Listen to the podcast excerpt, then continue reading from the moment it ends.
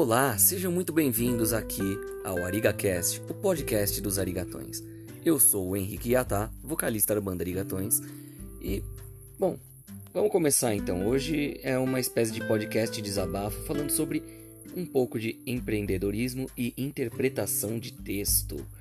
Não seja só apenas texto escrito, pode ser até falado.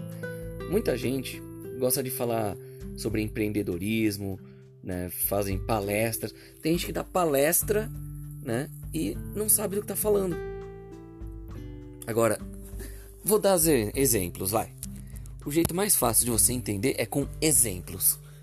Por exemplo, vou falar aqui sobre um amigo meu que quis fazer uma história em quadrinhos. Ele queria muito fazer, mas ele não sabia desenhar. Ele era péssimo. Ele não sabia fazer traços simples, até se ele desenhasse com palitinhos, as pessoas não entenderiam e às vezes nem ele. Porém, ele tinha grandes ideias, grandes assim, a ponto de de repente desbancar uma Marvel só com o roteiro dele. Porém, ele nunca conseguiu levar adiante. Por quê? Porque ele não conseguia desenhar. Aí ele teve uma brilhante ideia. Vou encontrar um desenhista. Aí dá pra fazer em dupla. Eu faço roteiro, ele desenha, a gente tenta lançar. Ok. O que, que acontece? Entra aí a dificuldade, a mesma dificuldade que uma banda teria para encontrar um músico que combinasse com o estilo dela. Por quê? Não adianta apenas você procurar alguém que desenha quando você vai fazer um quadrinho, um livro, algo do tipo. Você tem que pensar qual tipo de traço vai combinar com a sua história, qual tipo de traço você gostaria de ver naquela história, que traço combinaria de verdade sabe? São milhares de fatores e vertentes. Você pode pensar, ah, fazer um desenho fofinho para uma história sanguinária. Pode combinar, como pode não combinar?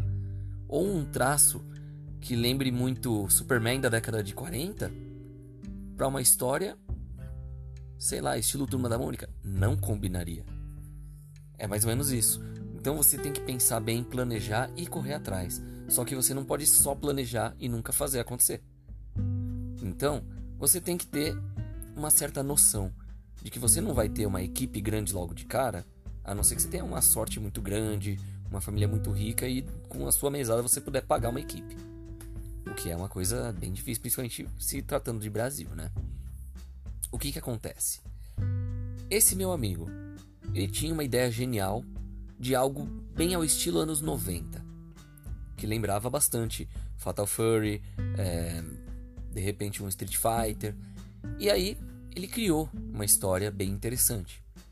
Só que ele não conseguia desenhista. Aí ele tinha um amigo dele que gostava de desenhar. Eles tinham assim até algumas ideias próximas, parecidas um com o outro. Só que fizeram uma sociedade. Acabou que acabou a sociedade e também acabou a amizade. Por quê? Porque os dois pensavam de formas diferentes de como trabalhar, de como lançar e também em relação ao futuro dos projetos. No final das contas, acabou sendo engavetado. Ele tentou fazer outros projetos, foi trabalhar com outras coisas. Só que esse projeto sempre esteve ali na cabeça dele. Aí, depois de muitas tentativas, fracassos por aqui, para lá, ele foi aprendendo bastante. E aí, ele resolveu tentar algo diferente. Qual foi esse algo diferente? Vou procurar alguém que tenha esse tipo de traço, que tenha uma linha de pensamento parecida, ou que pelo menos aceite fazer esse roteiro. Não deu outra quando ele finalmente encontrou alguém que era a alma gêmea daquele projeto. Foi lá e fez dois volumes maravilhosamente desenhados, combinando certinho o roteiro e desenho. Eles conseguiram parceria até com editora, então ele morando em São Bernardo, o desenhista morando no Piauí, a editora sendo uma editora lá na Bahia, para lançar coisas aqui em São Paulo ou no Brasil inteiro, e com parceria com outros lugares, e lançando até na Amazon, para você comprar a versão online para ler pelo celular. Então, ele conseguiu algo, né, depois de muita dor de cabeça, de muita dificuldade de encontrar. Mas o que, que acontece? Ele botou anúncios em tudo quanto é canto, preciso de desenhista. O que, que acontece? Quais são as dificuldades para você encontrar o desenhista? Além do fator procurar um estilo que combine com aquele roteiro e alguém que acredite no projeto. Vamos pensar. quando você tem um roteiro, você é o roteirista, mas você não desenha. Você vai ter que procurar um desenhista que acredite no trabalho, que goste desse roteiro, que o traço dele combine com o que está sendo proposto, né? E principalmente, você já tem que ter em mãos a ideia de, afinal, o cara vai acreditar no projeto a ponto de vocês ganharem porcentagem da venda, os dois igual, ou você vai ter que pagar ele para ele fazer o trabalho para você e você simplesmente entrega o roteiro, ele faz o que você manda e só. Porque quando você faz um projeto que a pessoa está acreditando nele, ela pode querer lapidar um pouco, mudar alguma coisa aqui outra ali. Quando você está pagando, a pessoa está lá só desenhando exatamente o que você manda. Né? Então, assim, você pode ter a participação dos lucros, ou você pode simplesmente pagar para o cara desenhar o que você quer. São métodos diferentes. Então, é empreendedorismo ali. Você vai ter que agir mais como empresário do que realmente como uma pessoa, um, um ser humano, alguém do público. Aí vem aquele papo de empreendedorismo, né? Tipo, ele não tinha algo, ele teve que correr atrás. Ponto. É o fazer acontecer. Mas aí entra outro fator. Agora já indo para outra história. Vou dar um exemplo aqui. Imagina um cara que ele tem uma coleção de filmes invejável, filmes que ele adora, que ele ama, que ele sempre quis ter. Só que ele também é músico e ele quer viver da música. Só que nos dias atuais, você precisa ter o instrumento que você vai tocar, um computador para você fazer a edição profissional da música para poder lançar e finalmente lançar a música. Quais são os pontos ali? Imagina que esse cara tem uma coleção de filmes. Ok, é valioso isso em dinheiro, mas ele não tem o dinheiro, ele tem os filmes. Só que ele não tem o computador, mas tem o instrumento. Ele canta e toca violão. Tudo que ele tem na mão é o violão, a própria voz e um celular para gravar o som da voz e do violão para editar. A edição num celular não fica grande coisa, mas já é alguma coisa. Pelo menos para ele recordar que ele tem aquilo. Até aí normal. Só que ele não tem o computador para editar e lançar profissionalmente.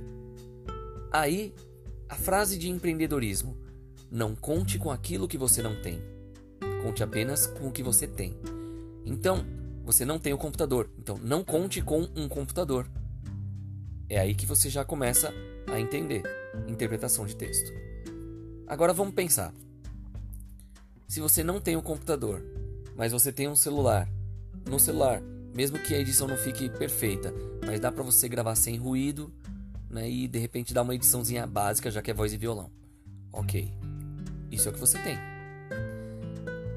Só que o mesmo empreendedor que deu a dica do não conte com o que você não tem, quando você pede alguma dica, alguma ajuda, como você faz para você poder gravar e lançar as músicas, já que você não tem o computador, ele vai falar: "Vende tudo que você tem para comprar o computador".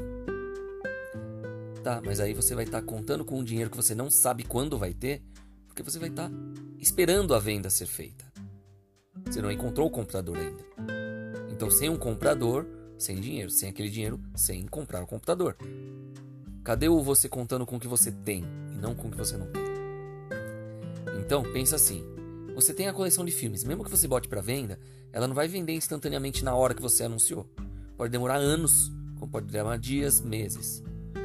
Agora, o que você tem é o celular e a sua voz com o seu instrumento musical. A melhor dica seria justamente a própria frase: use o que você tem, o gravador do celular. Então o que você faz? Você pega o violão, grava no celular, grava sua voz separada ou os dois ao mesmo tempo e tenta lançar assim. Isso é usar o que você tem, contar com o que você tem. Seguir a dica de ouvir essa frase e ao mesmo tempo fazer o contrário, que é contar com o dinheiro que você não tem, das vendas que você talvez consiga fazer para poder comprar o equipamento que precisa, aí já realmente é contar com o ovo no cu da galinha sem saber se a galinha está viva. Então, é sempre bom tomar cuidado com certas frases e com a interpretação do texto, principalmente no empreendedorismo. Então, se você quer contar com o que você tem, saiba o que você já tem e não o que você vai ter mas ainda não tem. Então fica aí uma dica importante para vocês. Interpretação de texto é importante, independente de ser texto escrito ou ouvido. Né? Para você que gostou aí disso e acha que de repente algum amigo seu pode precisar dessas dicas, ou pelo menos de um entendimento melhor do assunto, compartilha. Esse podcast aqui pode ajudar algumas pessoas, como ele pode não ajudar também. Mas se ele ajudar, perfeito. Né? Eu sou o Henrique Yatá, vocalista dos Arigatões. Esse foi o Arigacast de hoje, falando um pouquinho de desabafo sobre empreendedorismo e interpretação de texto. É isso aí. Até a próxima.